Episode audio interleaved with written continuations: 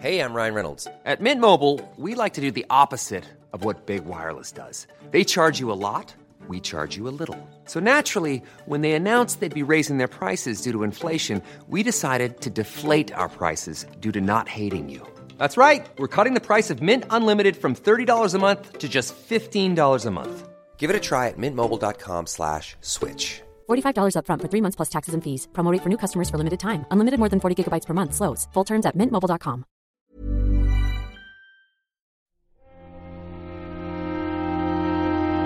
Muy buenas a todos y bienvenidos a El Nexo, una serie de pequeñas reflexiones sobre la actualidad del videojuego.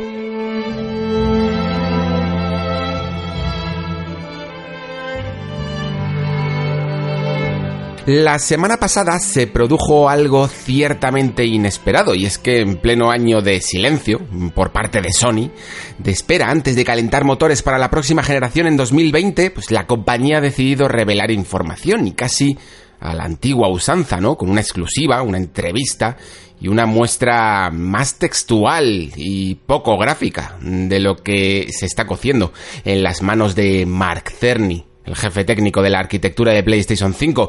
La exclusiva se la han dado a Wired y han hablado de una serie de características que aunque parecen algo escasas, nos ayudan y bastante a poder cuanto menos prever los planes fundamentales que se tienen en la siguiente generación por parte de la japonesa. Vamos a ver cada una de estas características en profundidad.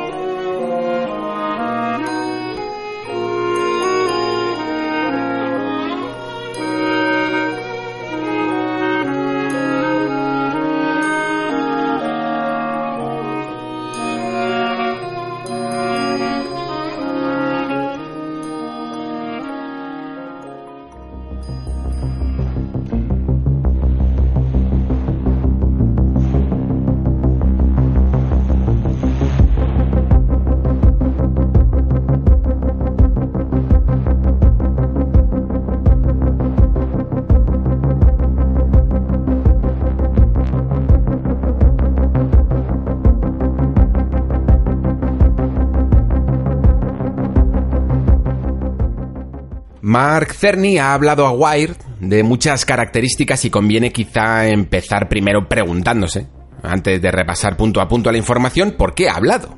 ¿Por qué Sony ha decidido empezar ya la carrera a la siguiente generación? Y la verdad es que no hay respuesta correcta, principalmente porque el periodista no lo ha preguntado. Así que lo único que podemos hacer aquí es conjeturar. Si queréis saber mi opinión, una cosa es no ir al E3, porque no tienes mucho que enseñar, y otra cosa es dejar todo el campo abonado para que la competencia pues campe a sus anchas, ¿no? Sony ha debido sospechar que Microsoft ya ha arrancado motores, que no se va a conformar con un evento pues propio para enseñar su nueva Xbox más adelante, sino que va a empezar a dar pistas mm, desde el E3. Como referencia, pues la generación pasada ocurrió todo el mismo año, ¿no? En 2013. Se hizo un evento de presentación en febrero, si no me equivoco. Luego se enseñó la consola en el E3 y salió a finales de año. En 2012 prácticamente no se habló nada de la Next Gen. Entonces, ¿por qué arrancar ahora tan pronto? Un año antes, si se sabe que las consolas no van a llegar hasta 2020. Esto sí que se ha confirmado por lo menos por parte de PlayStation 5. Eh, bueno, en el programa pasado dije que quizá Xbox llegaría un poco antes de lo esperado, ¿no? Que en, vez de finales de 2020, pues a lo mejor podría incluso llegar en el primer cuarto del año. Sería una buena estrategia porque de esta manera podría presentar este 3 las primeras especificaciones, hacer un evento antes del lanzamiento y llegar al siguiente 3 pues con la consola en las tiendas, mientras que Sony todavía estaría en ese proceso de preparación para el lanzamiento. Así que si Microsoft ya ha calentado motores, Quizás Sony, sabiéndose que no va a E3, pues, ha preferido hacer lo propio. Esta es mi conjetura, vaya. PlayStation 5 saldría casi seguro a finales de 2020. Y Xbox, quién sabe, quizá quieran adelantarse porque con 360 eso les funcionó y muy bien.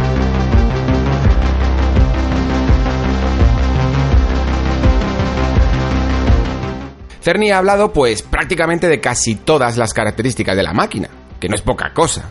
No ha sido una entrevista para decir que la Next Gen existe, simplemente, sino que ha sido en algunos puntos incluso, yo diría, bastante concreto. En primer lugar, ha confirmado que se apoyan al 100% en AMD, y que contarán con una CPU Ryzen de tercera generación con esa microarquitectura Zen 2, que si no voy mal encaminado, pues ahora habría como tres categorías de Zen, estaría Zen 1, Zen 2, Zen 3, pues esta sería la segunda. Y dentro del marco en el que saldría, lo cierto es que parecen buenas noticias, mm, Creo que lo más importante de todo el tema de la CPU, para los que no somos pues muy duchos en esto del hardware, es que en esta ocasión no se crearía tanto cuello de botella como pudo pasar esta generación con la CPU Jaguar, eh, que no solo tuvo PlayStation 4, sino que tuvo que arrastrar incluso PlayStation 4 Pro. Digital Foundry parece estar bastante contenta con este chip, que se sincronizaría mucho mejor con la GPU de lo que lo hizo ya PlayStation 4, así que parecen buenas noticias. Mm, de la misma forma, la GPU, la gráfica, pertenecería a la gama Navi de la Radeon, por lo que según también Digital Foundry, eh, haciendo una extrapolación en unidades de computación, podríamos estar hablando de entre unos 12 y 15 teraflops. Ya sabéis de esta medida que, que se usa ahora mucho para que los mortales tengamos algo a lo que agarrarnos, que nos indique un poco la potencia de una máquina. Para que veáis un poco la correlación, PlayStation 4 Pro tendría 4,2 teraflops Xbox One X 6 teraflops y estos super maravillosos data centers de los que sacó pecho Google Stadia en su presentación tendrían unos 10,7. Bueno, el bueno de Richard Ledbetter de Digital Foundry dice que, siempre tienden un poco a fliparse con estas cosas y que luego hay que bajar expectativas eh, antes de que venga la decepción. Así que podríamos decir que la cosa se podría quedar entre unos 8 y 10 teraflops. ¿Por qué 8? Bueno, pues porque Cerny ya dijo hace unos meses, eh, a finales de enero, si no me equivoco, que se necesitarían un mínimo de 8 teraflops para mover los 4K nativos en consola, y creo que eso es a lo que se apunta como mínimo. Y ya si me lanzo a la piscina, pues os diría que si PlayStation 5 sale con unos 8 teraflops, mm, digamos que apuntando a lo más bajo posible, pues probablemente entonces sí que veríamos la misma jugada que hemos visto esta generación de un modelo Pro a mitad de la misma, ¿no? Para pulir esas asperezas de tasas de frames y de resolución de algunos de los juegos más ambiciosos. Si sale con más, pues quizá haya potencia suficiente para que esto de los modelos Pro y X que ha habido esta generación se quede en una pura anécdota. Y nada más. Al ser una GPU personalizada, porque ya sabéis, para estas cosas de, en, consolas y en ordenadores portátiles siempre se tiene que hacer una gama personalizada, pues Cerny dice que, que sí que soportará ray tracing.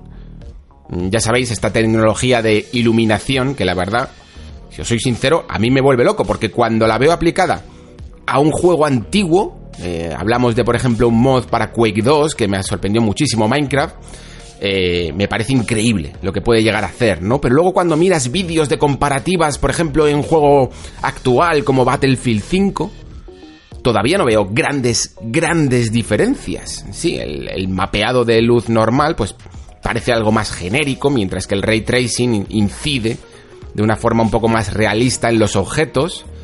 Y sí que se nota también ese ahorro en la tasa de frames, ¿no? Que puede llegar a tirar un poco mejor. No es tan no demanda tantos recursos como la luz que teníamos, el mapeado de luz normal que teníamos hasta ahora. Pero creo que no será hasta la próxima generación que podamos ver ejemplos con juegos actuales mejores. En cualquier caso, lo bueno de esta tecnología es que logra, como decía, un mejor rendimiento en los juegos. Y eso siempre ayudará a que obtengamos mejores resultados, sobre todo en el mundo de las consolas. Aquí es donde Cerny mm, también habló de las implicaciones que puede tener eh, un tipo de audio nuevo, un tipo de audio 3D, también con esta tecnología de trazado de rayos, y la manera en que se podría eh, jugar con el sonido con, esta tecnología. Pero primero creo que habrá que ver algún ejemplo de ello, porque todo sobre la teoría es demasiado vago, y también ver qué tipo de dispositivos eh, sonoros requiere esta tecnología, porque no todo el mundo tenemos pues un buen sistema de sonido en casa, ¿no? Por último, se habló de que la consola estaría preparada para una salida evidente de 4K y no tan evidente de hasta 120 frames por segundo, esto es increíblemente bueno, luego diré por qué, y hasta 8K, que por muy loco que suene en términos de resolución, no esperéis tampoco que, en esa siguiente generación se utilice, pues más allá que para, quizá para películas, ¿no? Eh, o para que salga, yo que sé, un nuevo Tetris Effect a 8K o algo así. Vamos, de nuevo, eh, una pura anécdota en términos de videojuegos, pero volvamos a esos 120 frames por segundo porque esto sí que me interesa. Primero porque mucha gente, y espero en el futuro ser una de estas personas, tiene que, que tienen un monitor de 120 frames y quizá algún día podamos usar esta opción. Evidentemente, pues parece una locura, ¿no? Porque si muchos juegos ya pues cuesta que lleguen a los 60 frames por segundo y algunos incluso a los 30, eh, con los 120 en mente, quizá un, desarrollador pues se anime a dejar la tasa de frames desbloqueada. Que parece una tontería, pero pongamos un ejemplo y espero también no equivocarme aquí. Eh, que esto es un poco arenas movedizas, pero un juego como The Division 2 ha salido en Xbox One X con la tasa de frames variable. ¿Y qué significa esto? Bueno, pues si tú desbloqueas la tasa de frames, el juego puede optar a alcanzar el máximo de frames posible en todo momento. Y si luego ese juego, a través de algo como la retrocompatibilidad, lo ejecutas en un hardware mejor, quizá podríamos ver juegos en PlayStation 5 y la nueva Xbox que superen ampliamente en algunas zonas los 60 frames por segundo. Animar a los estudios a que incluyan este tipo de tasas de frames desbloqueadas, pues podría ser interesante para que estos juegos se ejecuten siempre mejor en el futuro.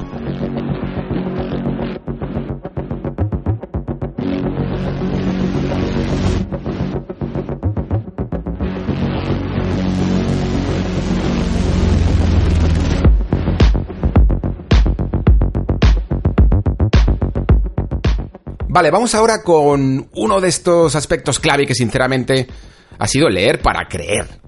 Porque es que nadie habría apostado un duro porque PlayStation 5 viniese con un disco duro de estado sólido y, y por mucho que pareciera lógico, ¿no? ¿Por qué? Pues porque aunque llevamos conviviendo con este tipo de discos desde hace años, los precios siguen siendo algo prohibitivos para una consola. Haciendo una búsqueda rápida, nos saldría que un SSD barato, eh, alguna de las marcas más baratas que puedas encontrar de, de 500 gigas, ¿no? Que es con lo que salió en su momento PlayStation 4. Y ya estamos apuntando bajo. Pues cuesta unos 55 euros. Pero es que encima Mark Cerny dice que no estamos hablando del clásico SSD, ese que se conecta por SATA, mmm, que, que, puedes introducir en tu torre de ordenador. De los que habla Cerny utilizarían ese nuevo estándar de PCI Express 4.0. Yo por sus palabras, pues quiero pensar o me imagino más bien este tipo de discos parecidos a los llamados M2. Son unos discos, no sé si los habéis visto, muy finos, casi, casi parecen como una ranura, una llave pequeña y fina, que alcanzan unas velocidades de lectura pues muy, superiores a los SSD normales. Pero también su precio es mayor. Si antes eh, hemos hablado de unos 55 euros para uno de medio tera, pues ahora estaríamos hablando de unos 80 en un M2. De aquí surgen varias dudas. Vamos, que aquí está el meollo de todas las cuestiones que han surgido del reportaje de Wired, porque tiene muchas implicaciones. Lo primero, las razones por las que no creíamos que se iba a incorporar un disco de estado sólido, pues es precisamente por eso, porque son muy caros, casi un quinto del precio del lanzamiento de PlayStation 4 y la pregunta es evidente. ¿Será entonces PlayStation 5 más cara que PlayStation 4 en su lanzamiento? Y es que la respuesta no es tan clara, principalmente porque da lugar a otra. De verdad con lo redondo que le ha ido a Sony siempre con el tema de los precios, que prácticamente se llevó una generación de calle, la presente, por el hecho de costar 100 euros menos que su rival, se va a arriesgar a salir con un precio de 500 euros, por ejemplo, que está ahí un poco en el punto caliente peligroso entre los cómodos 400 y los castigadores, como vimos en PlayStation 3, 600 euros? Y de verdad que no lo tengo claro. Todas las informaciones parecen apuntar a ello. Ahora me parece lo más lógico. A mí me preguntan hace un par de meses o hace un par de semanas. Y lo apostaría todo a los 400, pero es que vamos, lo, lo habría jurado. Pero Cerny contestó en una entrevista al tema del precio como un coste atractivo para los jugadores, un poco teniendo en cuenta las características de la máquina, como avisando, como diciendo que, esta máquina es mucho más potente. Esto suena que la máquina, vamos, este, sería más avanzada proporcionalmente al momento en que salió PS4. Y eso cuesta 100 euros más. De hecho, Xbox One X, incluso sacando la máquina cuando la sacó eh, la One original a 500 euros, tuvo después que lanzarse la One X a otros 500 porque así lo demandaba la tecnología del momento. Y esta vez sin Kinect, incluso de por medio. Así que supongo que dentro de las características que proponen, pues sería razonable una generación a 500 euros.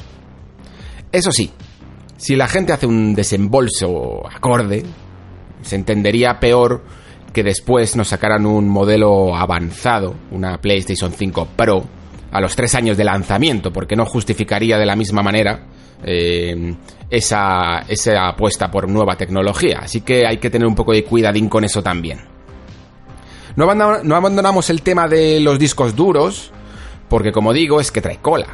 Durante esta exclusiva, a la revista Wire se hizo una demostración al periodista de que gracias a estos nuevos discos los tiempos de carga, vamos, serían simplemente pulverizados. La generación sin tiempos de carga, parece que ya se le va a llamar. La demo que se hizo de Spider-Man presentaba este viaje rápido que puedes hacer en el juego, y la duración de la carga que pasaba, mm, que, era de 15 segundos en su momento, pues con este disco es de 0,8 segundos. Es una diferencia muy sustancial. Entiendo yo también que no solo tendrá que ver con el disco duro, sino que tendrá que ver también con el nuevo hardware. Porque si tú colocas un SSD que se puede a la PlayStation 4, esa carga no es no es tan baja. En cualquier caso, cabe preguntarse si este tipo de discos duros se podría sustituir de una forma tan fácil como lo ha podido llegar a ser esta generación, que no es realmente muy muy complicado, incluso metiéndote en destornilladores, por decirlo así. La verdad es que si se parecen a los M2 que comentaba antes, pues podría no ser muy difícil, porque buscadlos en Google, que, parecen casi una tarjeta fina que se inserta en una bahía y luego se atornilla, pues un, solo tornillo básicamente pues para dejarlo sujeto. No sé si ni siquiera si haría falta. Así que bien podrían ser fáciles de sustituir en el futuro. Pero en el caso de que fuera un sistema propio, porque Cerny hablaba casi de un tipo de SSD muy especial, una, o una variante, como parece a veces sugerir, quizá entonces no sería tan fácil de que la gente pudiera comprar su propio disco duro y cambiarlo, ¿no? En ese caso, pues casi podríamos estar volviendo a esta dudosa etapa que tuvimos con las memory cards, tanto en PlayStation 1 y PlayStation 2, como también en PSP y PS Vita, y que precisamente Sony ha demostrado pues, la mayor tiranía de todas, porque las tarjetas de memoria, especialmente las de Vita, es que son absolutamente y absurdamente prohibitivas. También habría una tercera vía, y es que la consola utilizase de alguna manera discos híbridos, uno como de almacenamiento y otro que sería este de, ese, de estado sólido de acceso rápido. Y que también de alguna manera pues pudieses tener algunos juegos en unos y, y los más utilizados en el otro, en el rápido, y quizás sí podría sustituir siempre el disco duro de almacenamiento mientras que el SSD especial de Sony se encargaría del sistema operativo, ¿no? Eh, de todos los procesos en segundo plano, porque ya sabéis que vamos a tener todo tipo de sistemas mejorados de captura y de streaming por detrás. Y de mover también un juego o dos, tus favoritos, asignados o a una velocidad ultra rápida. Tendremos que seguir de todas maneras esperando para poder concretar todo esto, porque son todas las preguntas que nos suscita y porque sinceramente es un tema que dado lo que pueden llegar a pesar los juegos en el futuro, podemos estar incluso hablando de más de 100 gigas, eh, sobre todo teniendo en cuenta eh, las nuevas las texturas en 4K, pues sí, eh, quitarnos el problema de las cargas está bien, pero espero que tampoco sea arrastrando el problema del almacenamiento.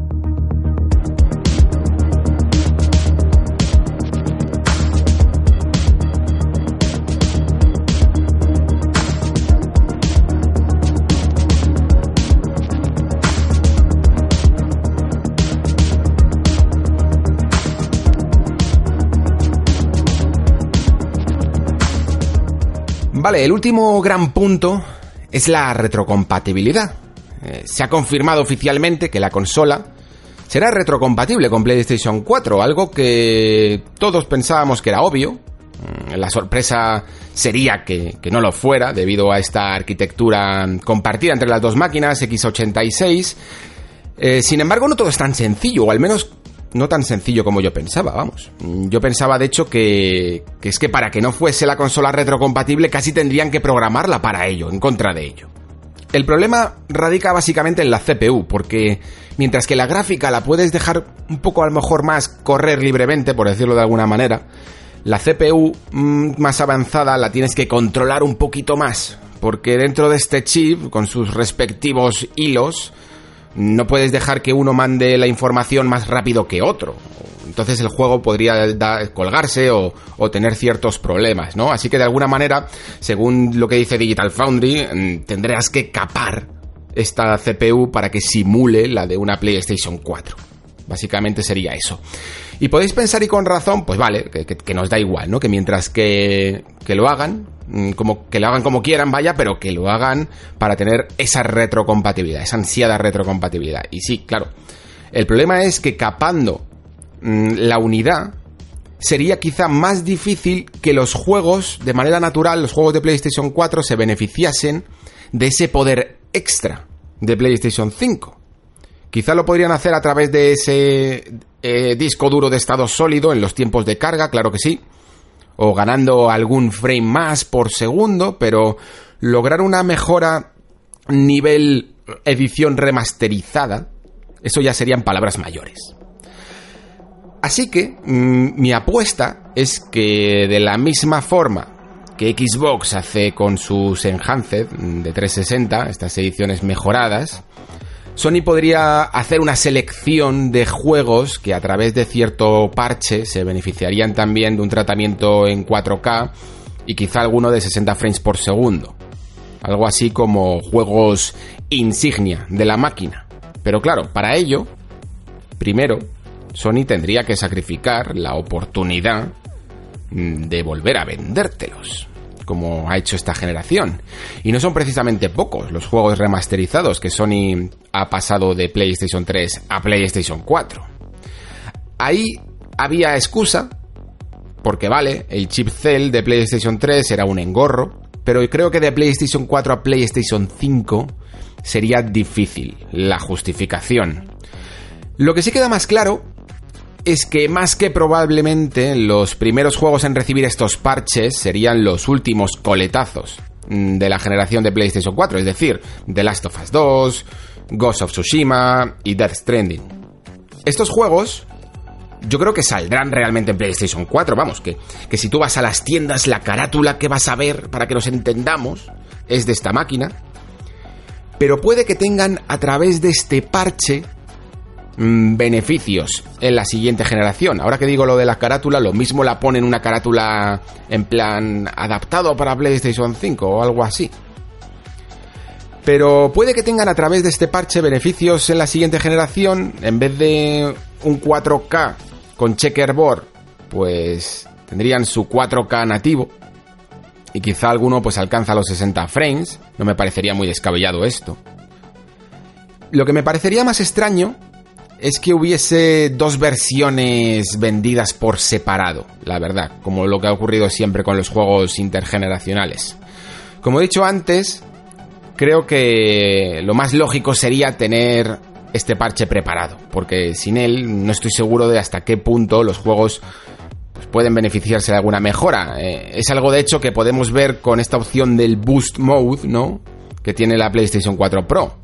Los juegos que no estaban parcheados para Pro, eh, cuando salió este modo, mm, digamos que sí que podían llegar a tener alguna, alguna mejora, pero también Sony avisaba que podía haber incluso algunas incompatibilidades al aplicarla. Vamos a poner, por ejemplo, eh, eh, el ejemplo de Bloodborne, que creo que es muy representativo porque todos hemos sufrido un poco ese frame pacing y esa tasa de frames demasiado hacia, hacia, no llegar a los 30 frames, que, no es lo más agradable para uno, además de los mejores juegos de la generación, a mi entender. Con el Boost Mode activado, sí que se solucionaban algunas bajadas que había de a 26 o 27 frames, se mantenía un poco más estable a los 30, pero el frame pacing seguía siendo bastante molesto. Eso sí, otros juegos como por ejemplo la edición esta de Scholars o de First Sin de Dark Souls 2, que salió, alcanzaba por fin cómodamente los 60 frames, cuando si no el juego pues se quedaba en unos 50, y ahí sí vimos un cambio algo más significativo, ¿no? Este tipo de mejoras puede que también eh, sean notorias en PlayStation 5, pero sigo pensando que serán de alguna manera más nominales, que seguiremos dependiendo de estos parches de los que he hablado para que algunos juegos pues lleguen a ser completamente remasterizados. Y por supuesto, antes de ello tendremos que ver un poco la filosofía de Sony al respecto. Si prefiere seguir vendiendo remasterizaciones nuevas o pasarse a los parches gratuitos. Antes de terminar con la retrocompatibilidad, mi esperanza, de hecho, es que Sony, como dije en su momento en el programa de pasado, presente y futuro de, PlayStation, que le dediqué a la compañía, pues haga de PlayStation 5 prácticamente un museo dedicado a la máquina. Esto sigue sorprendiendo a muchas personas, pero aunque fuera emulación, Tú podías meter cualquier disco de PlayStation 1 en PlayStation 3 y lo ejecutaba perfectamente y esta función la perdimos en PlayStation 4. Lo ideal con PlayStation 5 es no solo que fuera compatible con la anterior generación, o sea, con esta, sino que pudieses introducir también, por ejemplo, un juego de Play 1 o de Play 2 y lo ejecutase perfectamente. Yo puedo entender que a lo mejor PS3 sea más difícil de ajustarse a este modelo, pero al menos con tanta remasterización como ha tenido el catálogo y con las funciones de, PlayStation Now, de juego por streaming, pues no sería tan difícil de convertir a PlayStation 5 en la máquina que mueve toda la historia de PlayStation.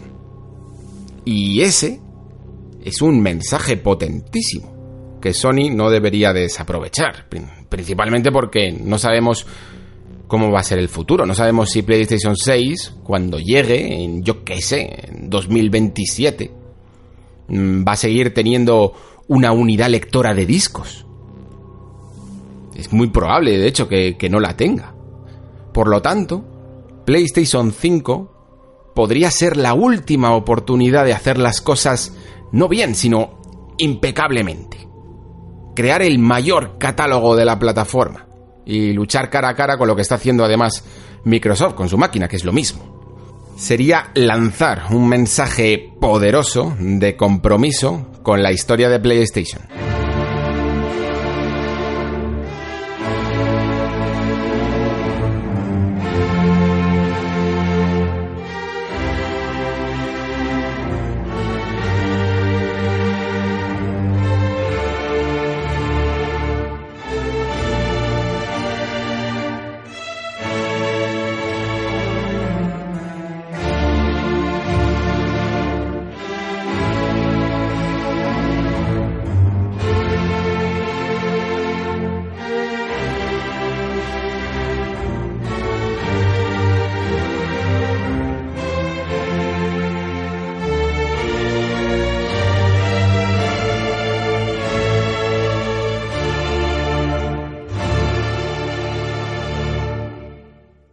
Esto de la entrevista y de la exclusiva de Wire solo va a ser el comienzo, como se suele decir, la verdad. Me alegro que Cerny haya dado estos primeros detalles eh, para calentar un poco la maquinaria porque la verdad es que me, me esperaba un año muy, muy parado para Sony. Creo que ellos mismos han debido pensar que demasiado parado, de hecho, y han querido añadir pues un poco más de leña al fuego, no vaya a ser que estas ascuas se apaguen antes de empezar la siguiente generación. Las cosas pintan bien, pintan más caras de lo que pensábamos también. Quizás nos tenemos que hacer un poco a la idea de esto y pronto, pero eso puede suponer también un arranque mucho mejor del que tuvo esta generación, que hay que admitir que, que fue quizá demasiado flojo. Por el momento me quedo satisfecho con la información y un poco con la intriga de cómo se desarrollarán los acontecimientos. Ya sabéis que en todo esto de las informaciones y los rumores antes de la generación, pues siempre hay un poco de miedo y también de valentía a la hora de dar el primer paso. No vaya a ser que lo des en falso. Y probablemente en este E3, que, que yo pues no daba un duro para, por saber apenas nada de la Next Gen, veamos al menos una respuesta, aunque sea para ir generando también expectación por parte de Xbox. Nos queda aún más de un año, yo diría, para tener estas nuevas máquinas entre las manos, pero yo os admito, chicos, que ya me empieza a picar el gusanillo. Más allá de CPUs, discos duros, ray tracings y teraflops, sí que tengo ganas de ver hacia dónde apuntan estos nuevos juegos y qué serán capaces de lograr.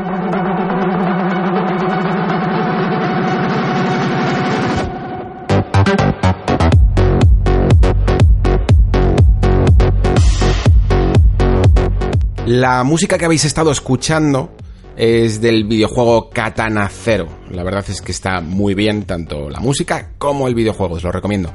Vamos ahora con los comentarios, empezando con Javier Vázquez, que me dice, yo creo que Microsoft paga mucho sus errores, mucho más que Sony o Nintendo. Sin embargo, como usuario de Xbox 360 o One, no puedo estar más satisfecho. Tenemos unas grandes plataformas, un gran juego online, un sistema operativo estupendo, multitud de formas y dispositivos en los que jugar, ofertas cada 2x3 que te permiten adquirir tus juegos mucho más baratos que la competencia, los nuevos servicios como Game Pass, etc. Por supuesto, grandes títulos. Creo que si no hubiera ese veto de los japoneses esta marca sería quizá la mejor. Aunque eso ya es otro debate. Eh, por el contrario, da un poco de pena en España, donde vas a tiendas y te encuentras un montón de juegos de PlayStation 4, Switch y un par de One solo. Eso es un poco el reflejo de nuestra sociedad, donde parece que la consola es igual a la Play, sobre todo para la gente que no es un jugador tan profundo y se queda con las típicas experiencias como FIFA, Code o Fortnite. Bueno, Javier, yo eh, no comparto tanto tu entusiasmo con, con Xbox, eh, principalmente porque en One no creo que toda la generación se haya hecho tan espléndidamente como se hizo en 360, que sí que me pareció que estaba bastante bien, salvo quizá el último año o los últimos par de años, como dije en como he dicho en el, en el programa pasado, en One ha sido un poco al revés. Los últimos años han estado de fábula, pero, pero los primeros años la verdad es que la consola le costó un poco arrancar. Quizá el primero empezó con un poco más de, de, fuerza, con algunos exclusivos, pero la verdad es que hemos tenido algunos años que yo creo que me admitirás que no han estado del, del todo bien. Eh, también lo que comentas sobre que en España es un país más de PlayStation 4 o, Switch o, que es la Play, pues sí, es un poco, es un poco así. ¿Para qué nos vamos a engañar? Eh, simplemente tienes incluso que ver la diferencia de escuchas con del programa de Xbox que, hice hace dos semanas con, cualquier otro programa del Nexo. Eh, se ve que tiene menos escuchas pues porque hay menos gente que tenga esta máquina en, España. Yo, como no hago muchas distinciones entre consolas, pues las, las cubro todas. no es que lo vea a mi deber, es que me gustan todas directamente. Pasamos también con Carlos Mínguez, que me dice, bueno, me manda un mensaje bastante largo, eh, voy a quedarme con la última parte, en la que dice, yo también soy de esos lobos solitarios que pasan de modas, de online, de Battle Royale y de juegos como servicio. Y de lo, ah, y de los parches de día 1, que por cierto, esta es la principal razón por la cual no tengo consolas actuales. Ya que tengo claro que por según qué aros no paso. Un saludo. Bueno, Carlos, eh, la verdad es que te estás prácticamente limitando muchísimo. Entonces, si no quieres bajarte ningún parche de día 1, porque creo que ahora mismo ya hasta Nintendo. Mm, no sé si se apunta a la moda del parche del día 1, pero por lo menos actualizaciones sí que tiene. Con lo cual, supongo que te has quedado en la anterior generación de consolas.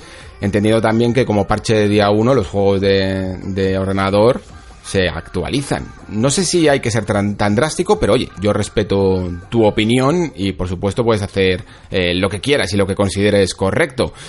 Sí que es cierto que por ello probablemente... Mm, no sé si vas a poder seguir jugando, porque no creo que esto vaya a parar. Eh, la verdad es que lo de los parches del día 1 a mí no me gusta, y de hecho en Twitter he estado mm, bromeando un poco con un futuro alternativo sobre lo que lo guay que estaría que los juegos en vez de incluso en disco volvieran un poco a, no a cartuchos, pero sí que a alguna especie de tarjetas, quizá como las de Nintendo Switch, que incluso pudieran llegar a sobreescribir su código para que en el cartucho siempre tuvieras el parche, eh, el último parche, y de esa manera ese juego siempre, siempre estaría bien. Pero la verdad es que la moda de las actualizaciones pues va a ser complicada mm, que las sobrevivamos o que, que terminen. Así que lo dicho, entiendo tu reivindicación. Seguimos con Bigur que me dice, hola Alex, interesante programa como todos. Respecto a las suscripciones de pago para podcast, yo estoy muy a favor. Creo que si te ofrecen contenido que consumes semanalmente, ya sea de entretenimiento, de investigación, y ese contenido te gusta y entretiene, no veo por qué no pagar por ello. Yo pertenezco a la comunidad de Mundo Gamers precisamente por esa razón. Más nos gastamos en otras cosas sin quejarnos, pero bueno, cada uno tiene sus prioridades, claro está. Un saludo. Pues es que yo opino exactamente igual que tú, Bigur. Eh, la verdad es que pues, con la cantidad de cosas en las que nos podemos llegar a gastar el dinero, pues esto simplemente es una alternativa más. Entiendo perfectamente que quien no tenga dinero para ello, pues puede mm, pelearse con la información gratuita, pero yo creo que para el jugador que busque sobre todo cada vez más opiniones, eh, investigaciones y reportajes un poquito más especializados, ese tipo de contenido mm, probablemente se tenga que pagar eh, y eso ya prácticamente no vaya a cambiar.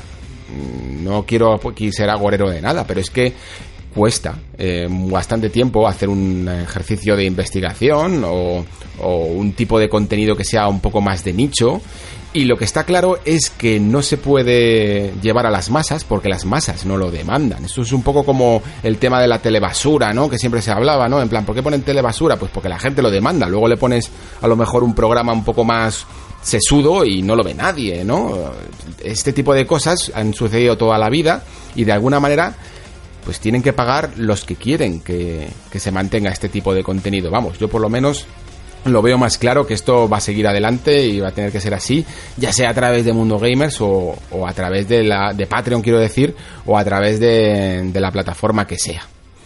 Muy bien, seguimos con Javier Núñez Díez, que me dice antes que nada, me gustaría felicitarte por tu trabajo en tus podcasts. Me parecen diferentes, concisos y con mucha personalidad. Pues muchas gracias, Javier.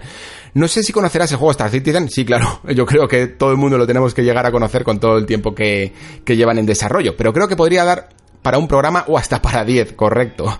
Ahora con el estreno de la versión Alpha 3.5 podría ser un buen momento. Yo llevo años siguiéndolo y me lo he comprado esta semana. El juego va muy lento en su desarrollo, pero cierto es que el nivel de realismo físicas IA que quieren y están implementando es algo sin precedentes. No sé, me parece un tema muy interesante por lo que engloba tanto su desarrollo desde 2012 hasta su sistema de juego y el próximo estreno del modo campaña. Un saludo y a seguir así.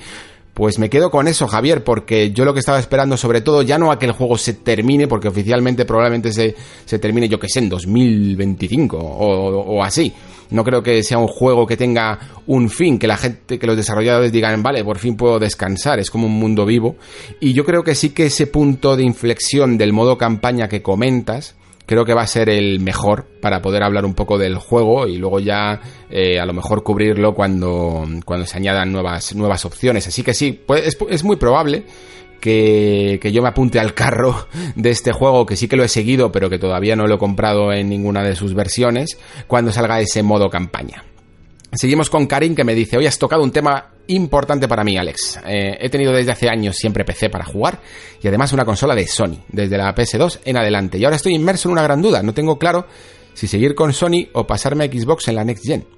Siempre me han gustado mucho los exclusivos de PlayStation, pero el precio y la oferta del Game Pass de Microsoft cada vez me parecen más atractivos. No tengo nada de apego al formato físico y lo de Xbox, una Xbox barata solo digital me llama mucho. Incluso pienso que para jugar en streaming puede ser una buena opción, pero también viendo los planes de Xbox, igual en un futuro cercano se podría jugar en PC a los juegos de Xbox sin necesidad de consola. ¿Cómo ves? Estoy en un mar de dudas. Un saludo y sigue podcasteando que da gusto escucharte. Pues muchas gracias, Karim. La verdad es que es normal, creo, que estés en este mar de dudas, principalmente porque creo que eh, la estrategia de Microsoft es esa. Mm, darte una darte una opción y una alternativa completamente digital y muy muy asequible. La cuestión es que como he repetido algunas veces en los podcasts, en varios de hecho, este Game Pass, estas ofertas, no van a ser igual de atractivas, yo creo. Eh, ojalá me equivoque de verdad con esto. Pero no creo que vayan a ser tan, tan atractivas a nivel de que yo me he comprado el Game Pass de tres meses por un euro, por ejemplo, que es, es completamente absurdo, a principios de la nueva generación. A las primeras a los primeros años de las nuevas generaciones, lo que llamamos, los que lo compramos, los early adopters, nos llaman, ¿no? Siempre somos los que más pagamos el pato y siempre somos los que los que pagamos más por menos, por decirlo así. Así que siempre hay una especie de reseteo en el cambio generacional. Y lo bueno que tienes es que hay mucho tiempo por delante como para pensarlo, no es una decisión que tengas que tomar ahora. Así que yo te recomendaría que sigas viendo un poco durante este año y medio antes de que salgan las consolas, un poco cómo marcha el asunto, mm, los planes que puedan llegar a tener para los primeros años, los juegos que puedan llegar a salir eh, lo primero. Y como dices también Xbox, pues parece que también se puede llegar a pasar al PC a través de aunque sea un servicio como con, con streaming o a través de esa función de, de, sistema de Play Anywhere que, que, ha tenido con los últimos juegos exclusivos. Así que no te precipites, lo primero, no intentes tomar todavía una decisión porque hay muchísimo tiempo y muchísima información que queda por delante. Como ves, ahora mismo hemos, hemos tocado el tema de las primeras informaciones de PlayStation 5 y lo que queda. Así que paciencia sobre todo para tomar unas buenas decisiones.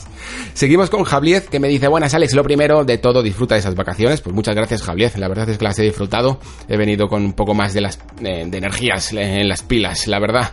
Lo segundo, después del Inside Xbox de ayer, ¿Qué opinas de la Xbox One S All Digital? Eh, ya la veo, yo la veo perfecta para personas que únicamente buscan el Game Pass y jugar de vez en cuando y no han podido jugar a algunas de las sagas de la marca Xbox y ya tienen alguna otra consola o el PC. Gracias por responder y un saludo. Bueno, Javier, la verdad es que esta Xbox One All Digital casi es, es, ha sido un poco extraño, ¿no? Porque por fuera lo es, en plan de que han quitado esa ranura de acceso al disco, pero de alguna manera han tenido que coger ciertos modelos eh, que tenían todavía como algunas funciones de disco, con lo cual básicamente el ahorro es mínimo, sobre todo teniendo en cuenta el PVP, porque a día de hoy puedes incluso conseguir una Xbox One S no solo digital, sino con ranura del disco, por prácticamente el mismo precio. Estoy mirando precios de Amazon mientras te contesto y veo que la Xbox One All Digital tendría como un precio de unos 220, eh, entre 220 y 230 euros. Y estoy viendo algunas ediciones de la, de la S normal por la del mismo precio, 230 euros, una edición de, de un tera con Minecraft. O sea que básicamente el ahorro yo creo que es mínimo, principalmente porque un disco duro, o sea, perdón, un disco duro no, un reproductor de discos mm, ya no es prácticamente algo que encarezca mucho el precio de la consola. La cuestión supongo que es saber si, si para la próxima Xbox veremos una edición solo digital o esto es una cosa que solo se ha hecho con, con este modelo de One. Si la próxima eh, si la próxima generación Xbox saca un modelo digital y sí que es capaz de diferenciarla pues de con 100 euros de diferencia entre un modelo y otro en el que lo único que haya de diferencia es que uno puede leer discos y el otro no, pues entonces sí que entendería que mucha gente se pasara al modelo sin lector de discos. Eh, sería una buena opción para reducir el precio, pero ya te digo que me parece bastante difícil reducirlo a ese nivel de 100 euros. Pero bueno. Terminamos con Juanma que me dice, hola Alejandro, te felicito por el Nexo, me encanta tanto la forma, buena dicción, austero y elegante en la producción, conciso y claro en la exposición como en el fondo. Ya casi me he puesto al día con los programas anteriores, espero con ganas los próximos. Un saludo y gracias, pues gracias a ti Juanma y sobre todo bienvenido al Nexo. Espero que lo disfrutes, te pongas cómodo y sigas participando y aportando en los comentarios en futuros episodios. Muy bien, pues hasta aquí el nexo de hoy. Espero que hayáis disfrutado de esta vuelta después de las vacaciones. Han sido realmente solo una semana eh, de diferencia con respecto al, a la jornada habitual que tenemos en este nexo. La verdad es que me ha venido bastante bien el tema de PlayStation 5 porque cuando estaba descansando iba mirando también temas para prepararme y no encontraba nada que me llamase mucho la atención, la verdad. Y con respecto a futuros programas, pues ya os dije en su momento que lo más probable es que hubiera uno dedicado a ese exclusivo de PlayStation 4 llamado Days Gone. Pero últimamente me lo estoy pensando un poco, la verdad. Creo que me voy a esperar a que algunos compañeros me digan eh, opiniones al respecto y vayan saliendo también algunos análisis y ya veré qué hago, no sé, lo descubriremos quizá la próxima semana. Eh, muchísimas gracias por escuchar, muchísimas gracias por estar ahí y espero que hayáis disfrutado un poco de este descanso con la Semana Santa. Yo ciertamente lo he hecho y además tenemos ahora también algunos días con este puente de mayo que me van a servir también para preparar algunos temas. Yo, como siempre, permaneceré aquí en el Nexo mientras que vosotros corréis vuestras aventuras. Nos vemos la semana que viene. Hasta la próxima.